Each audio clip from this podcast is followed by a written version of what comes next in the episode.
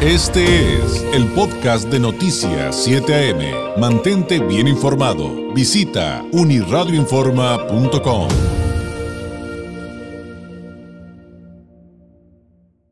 Eh, me da mucho gusto recibir esta mañana la visita aquí en el estudio del ingeniero Gabriel Vizcaíno, presidente de la Cámara Mexicana de la Industria de la Construcción de la CEMIC, Delegación Tijuana Tecate. Rosarito, ingeniero, bienvenido, muy buenos días. David, muchas gracias por recibirme de nuevo. Siempre tus órdenes aquí cuando nos des el espacio.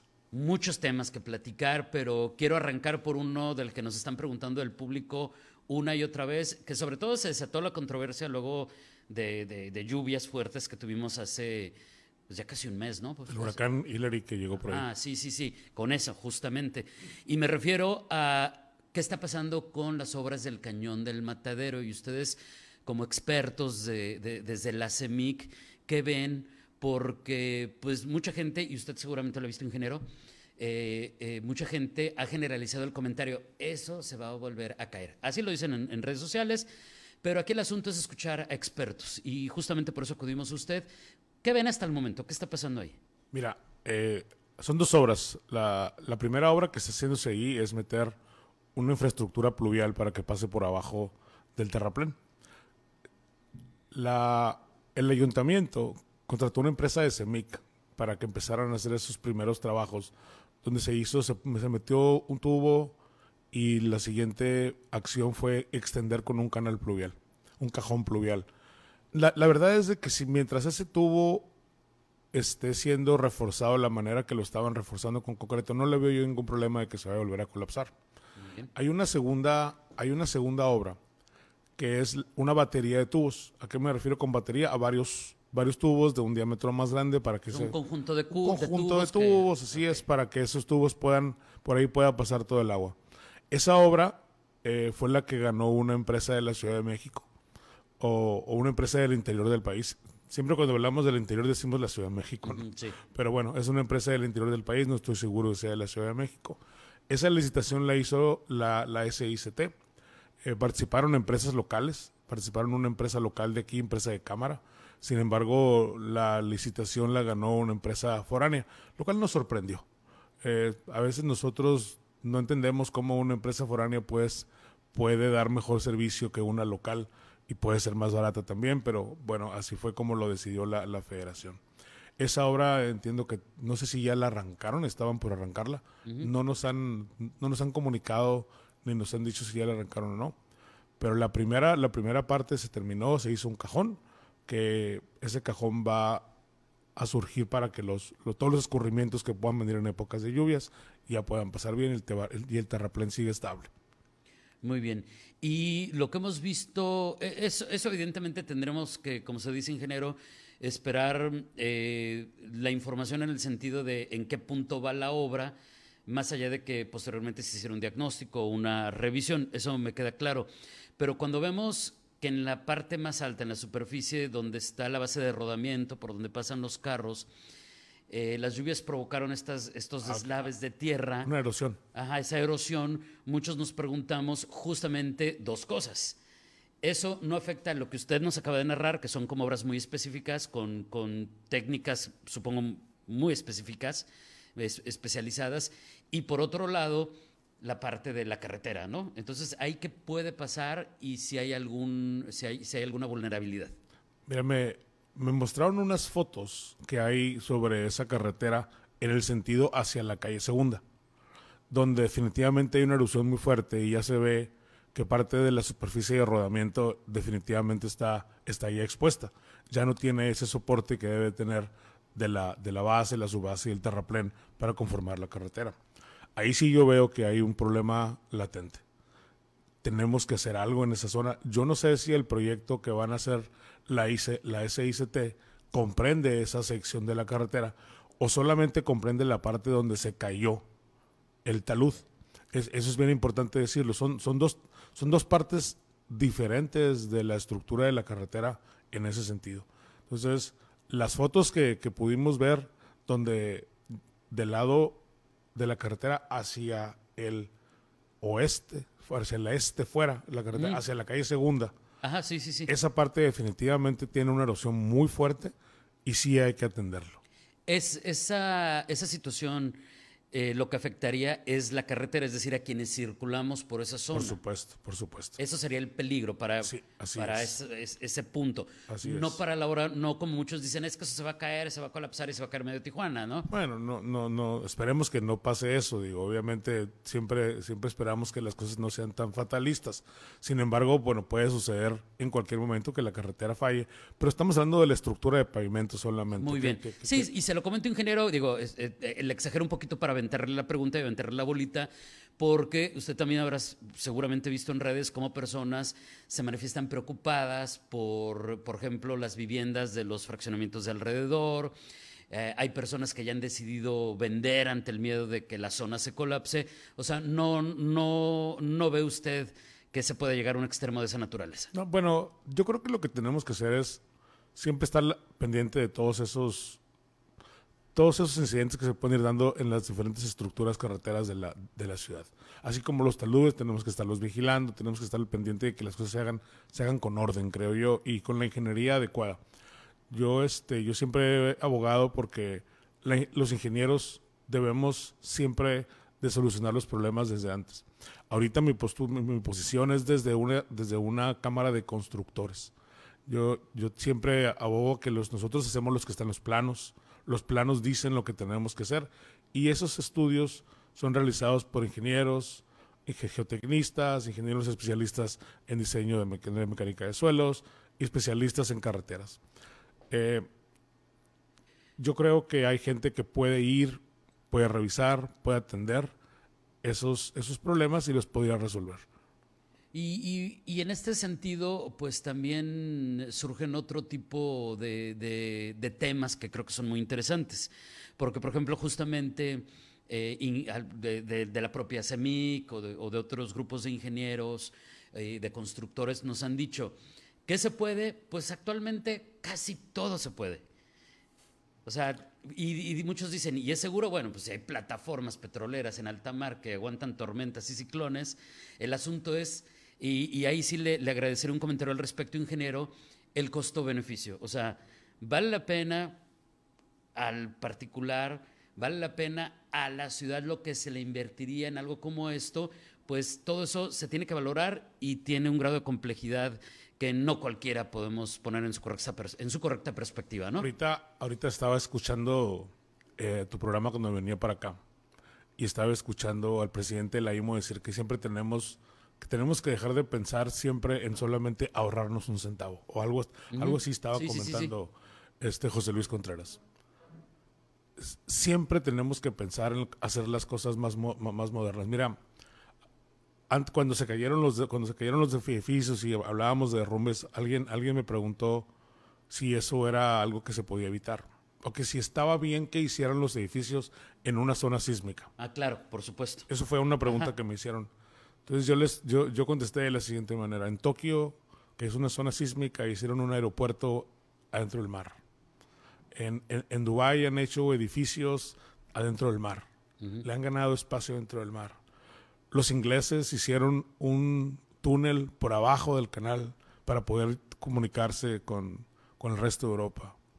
Eh, aquí en México hicimos una torre latinoamericana en la Ciudad de México que tiene, que tiene una zona sísmica mucho más grande de la de nosotros. ¿A qué voy? Creo que si hacemos las ingenierías correctas, siempre vamos a poder adaptarnos a la naturaleza. Los ingenieros debemos de poder adaptarnos a la naturaleza y construir lo que podemos construir, haciendo las cosas correctamente.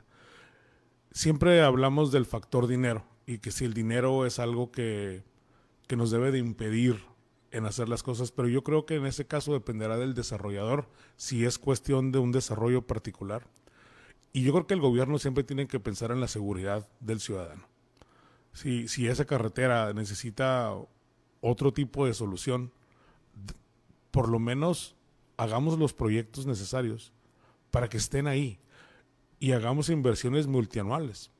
El, el dinero se tiene y lo estamos viendo ahorita en las inversiones que está haciendo el gobierno federal en el sureste del país. Inversiones de billones de pesos. Entonces quiere decir que sí hay dinero y sí podríamos hacer esas inversiones si hacemos bien los proyectos y planteamos bien las cosas. Híjole, pues en, en, ese sentido de inmediato me vino a la mente el tema del de, cañón del matadero ingeniero, pero también, por ejemplo, la situación de la escénica. Exacto. ¿No? Porque básicamente lo que nos está explicando aplica perfectamente para, para esa situación. siempre nos limitamos por el dinero. Pero yo ahora que veo cómo están gastando en el sureste del país, me doy cuenta que el dinero no es una limitante.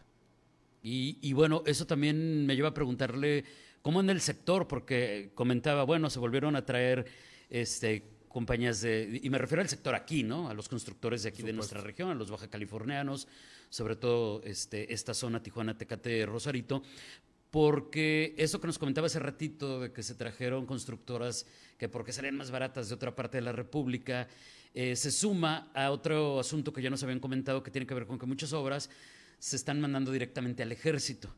Pero, pero al final, y, y ya pasados una buena cantidad de meses, este, ¿cuál sería el balance del sector?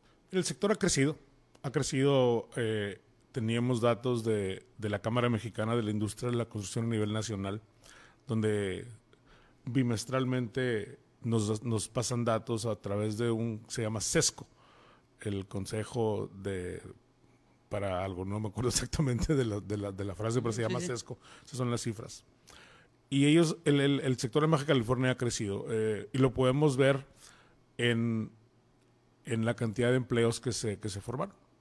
Eh, en Baja California, en el mes de julio, la industria de la construcción fue la que más, más uh, empleos generó.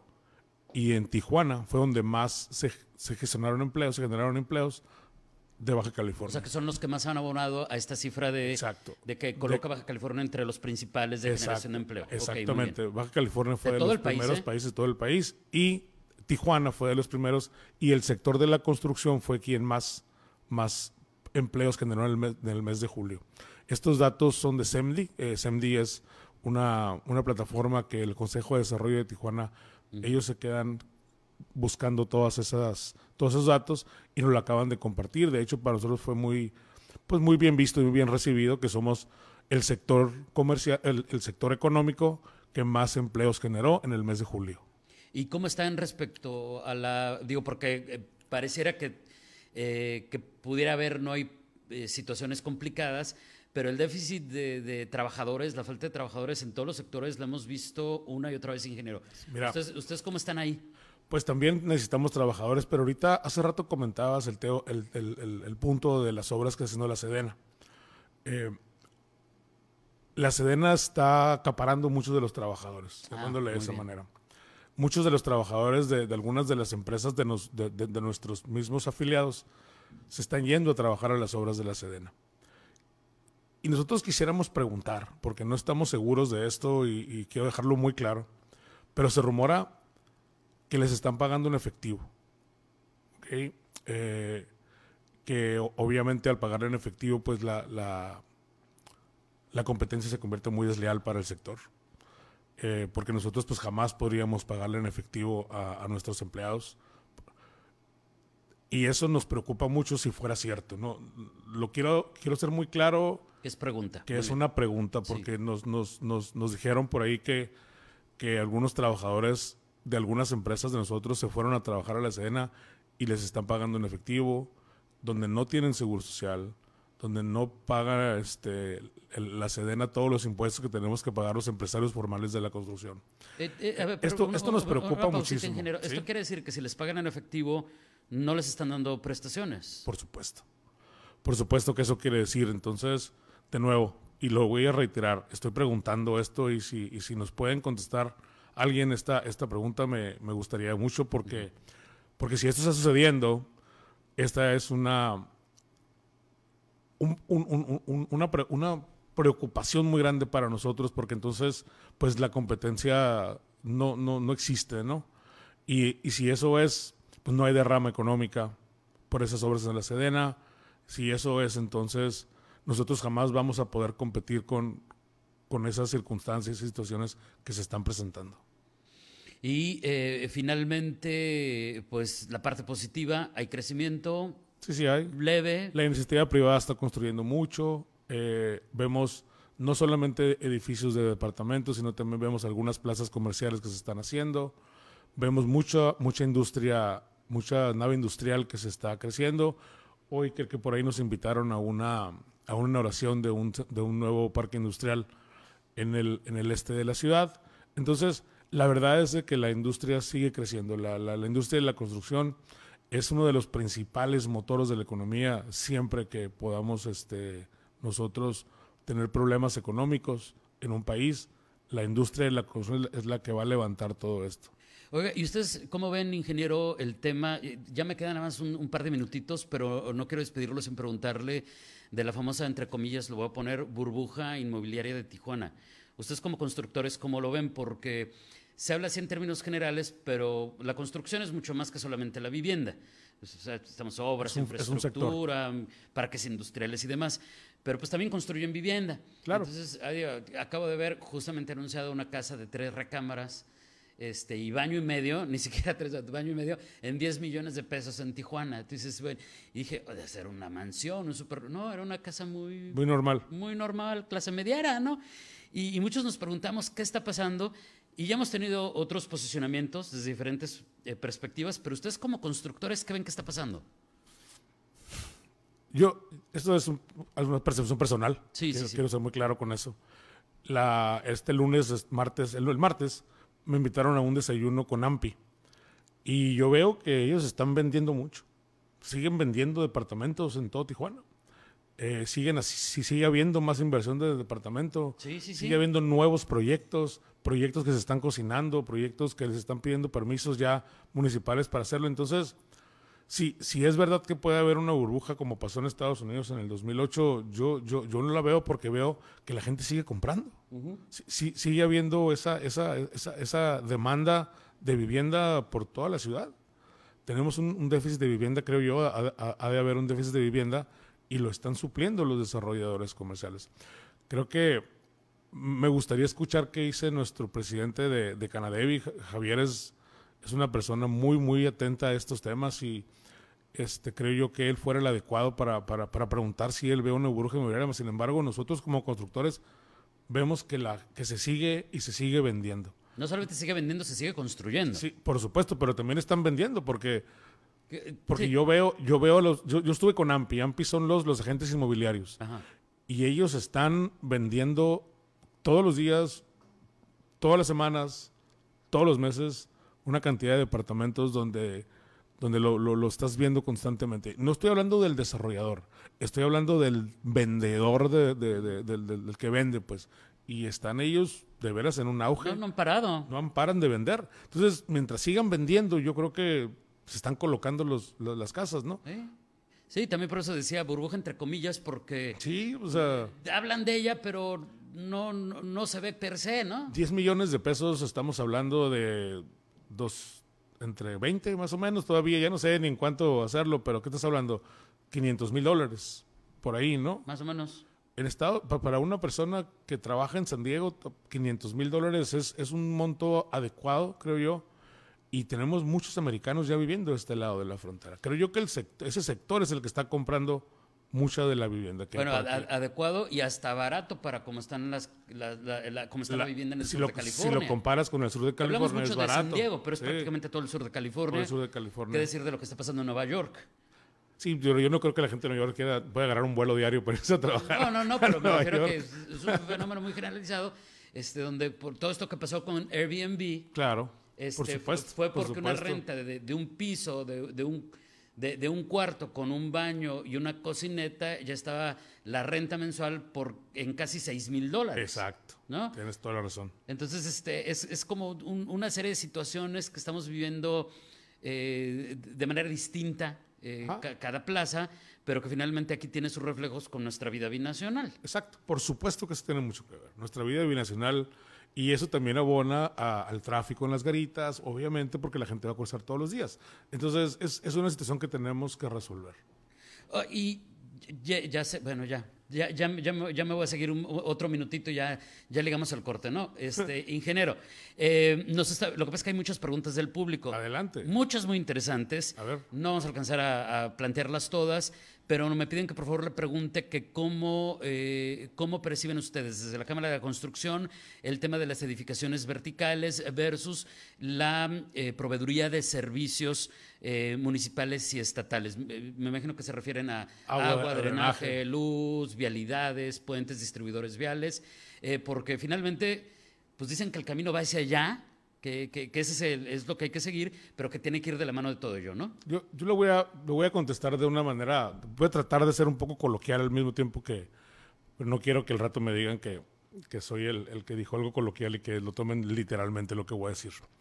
Imagínense ustedes que tenemos que hacer una ciudad, una, una vivienda a 20, 30 kilómetros del centro urbano, porque ya no tenemos espacios para construir vivienda horizontal y tenemos que construir, llevar un tubo de agua un popote hasta 20, 30 kilómetros, porque el lugar más cercano donde tenemos agua sería a 20 kilómetros. En cambio, nosotros en la ciudad ya tenemos esa infraestructura, ya existe. Y podemos ver sobre todo en la zona río y en la zona, en, en la zona que le llaman los, los vendedores, la zona dorada, muchos lotes baldíos. Muchos lotes baldíos. Hay todavía aquí en la zona río, aquí donde estás tú, hay, hay muchos lotes baldíos. Tenemos que ir, Y aquí en la esquina hay uno enorme que ha de costar millones. Mi- ¿Por qué? Porque especulan con el, ter- con el, con el- con el terreno. Pero esta, esta zona ya tiene infraestructura hidráulica, ya tiene vialidades, ya tiene servicios, ya tiene comercios, ya tiene todo. Entonces, el, el- el- el meterle, Y, y si es suficiente. por supuesto que, que hubiese que revisarlo. Hay que, hay que revisarlo, pero tenemos que confiar un poquito en nuestras autoridades. Eso, eso también yo veo que es un tema. No confiamos en las autoridades. La, la, para cualquier desarrollo que tenga que hacer quien sea, la Comisión del Agua les tiene que otorgar una factibilidad para ver si puede ser la tubería capaz de llevarles agua y drenaje. Y si la otorga, tenemos que pensar que sí hay. Si, no confiamos en lo que la autoridad nos está diciendo, pues va a ser muy difícil que podamos todos seguir adelante. Porque si estamos dudando y decimos que todo es corrupción, pues entonces siempre va a haber ese, ese detrimento para que siga habiendo crecimiento.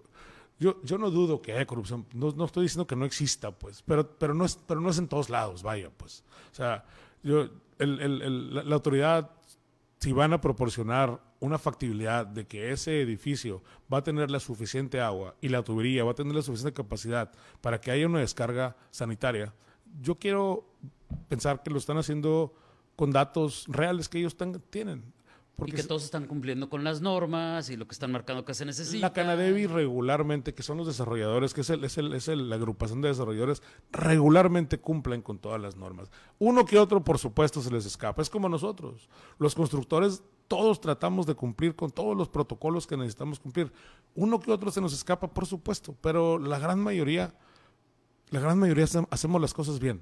Y como siempre he dicho, somos más los buenos. ¿eh? Es una frase que yo digo regularmente. Como en todas las áreas, como también en el periodismo. ¿eh?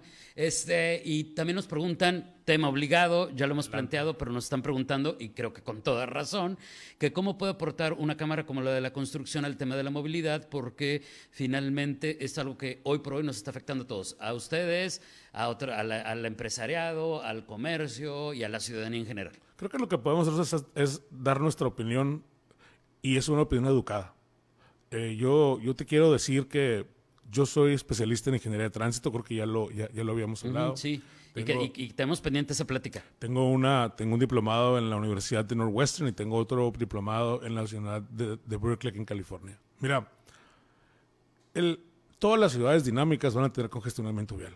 Ese- eso, eso va a suceder porque somos muchas personas en un espacio muy chico.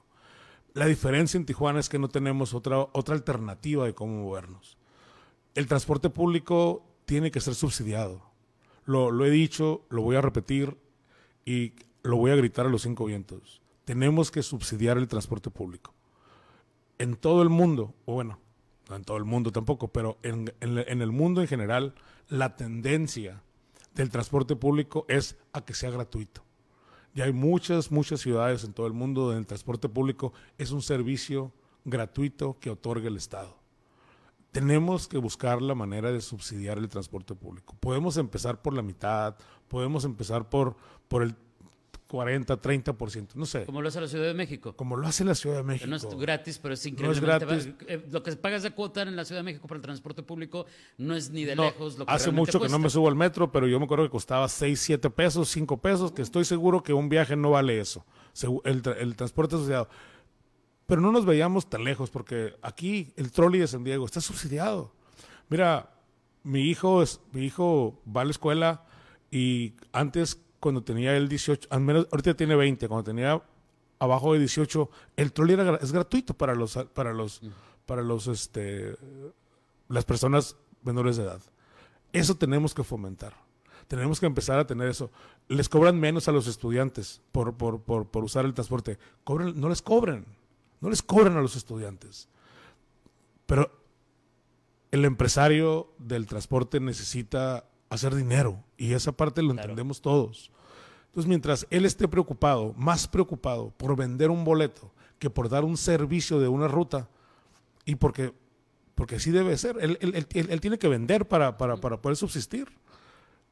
Una vez que nosotros lo subsidiemos, ellos van a, se van a sentir tranquilos y van, a, y van a decir, bueno, voy a dar un servicio, mi servicio es pasar por esta ruta a la hora que tengo que pasar, durante los periodos que tengo que pasar, aunque vaya vacío el camión. Como vemos en otras ciudades. Sí, señor. Así es. Ingeniero, le agradezco enormemente. La invitación queda abierta para que regrese muy pronto, que esto todavía se desdobla en algo mucho más Por supuesto. interesante y, complejo. Voy a, voy a hacer un comercial. Por favor. Eh, tenemos nuestra Expo Construcción el 28 y 29 de septiembre en el Baja Center.